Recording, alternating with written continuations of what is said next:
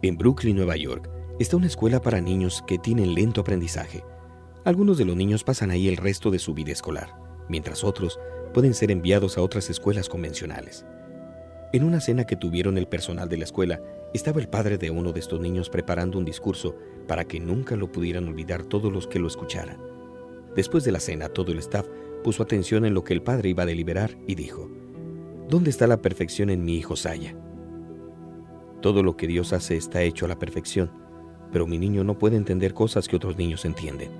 Mi niño no puede recordar hechos y figuras que otros niños recuerdan. ¿Dónde está la perfección de Dios?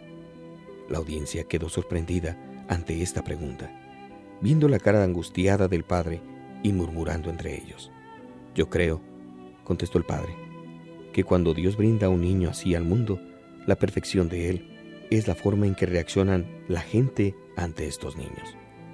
Él después contó la siguiente historia acerca de su hijo Saya. Una tarde, Saya y su padre caminaban en el parque donde algunos niños estaban jugando béisbol. ¿Crees que ellos me dejarán jugar? El padre de Saya sabía que su hijo no era para nada un atleta y que los niños no lo querrían en su equipo. Pero el papá de Saya entendió que había escogido jugar béisbol, porque le daba a él una confortable idea de permanecer o pertenecer a un grupo de niños normales. El padre de Saya llamó a uno de los niños en el campo y preguntó si Saya podía jugar. El chico miró a sus compañeros de equipo y no obteniendo respuesta de ellos, él tomó la resolución y dijo, Yo creo que él puede estar en nuestro equipo, y nosotros trataremos de colocarlo a él en el bat en la novena entrada. El padre de Saya estaba atónito ante la respuesta del niño, y Saya sonrió satisfactoriamente. Saya estaba diciendo que lo pusieran en una base y así dejaría de jugar en el corto tiempo justo al final de la octava entrada.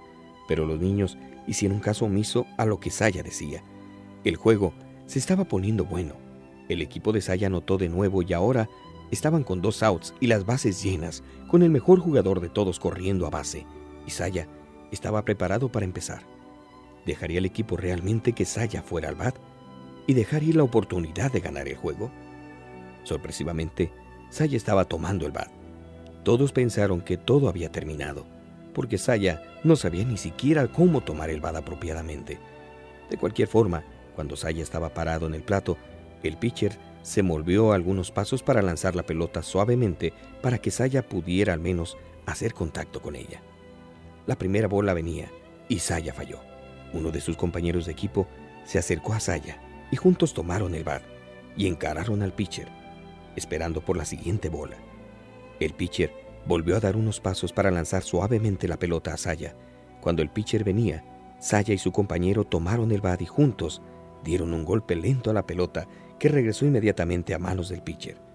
El pitcher tomó la pelota y pudiendo fácilmente lanzar la primera base, ponchando a Saya para que terminara rápidamente de jugar y quedara fuera, instantáneamente el pitcher tomó la pelota y la lanzó lo más lejos que pudo de la primera base. Todos empezaron a gritar, Saya, corre a primera, corre a primera. Nunca en su vida Saya había corrido a primera base.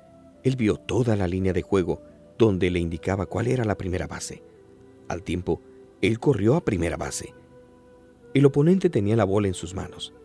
Él podía lanzar la bola a la persona de la segunda base y dejar fuera a Saya, que estaba todavía corriendo pero el oponente entendió las intenciones del pitcher y lanzó la bola lo más alto y lejos de la segunda base.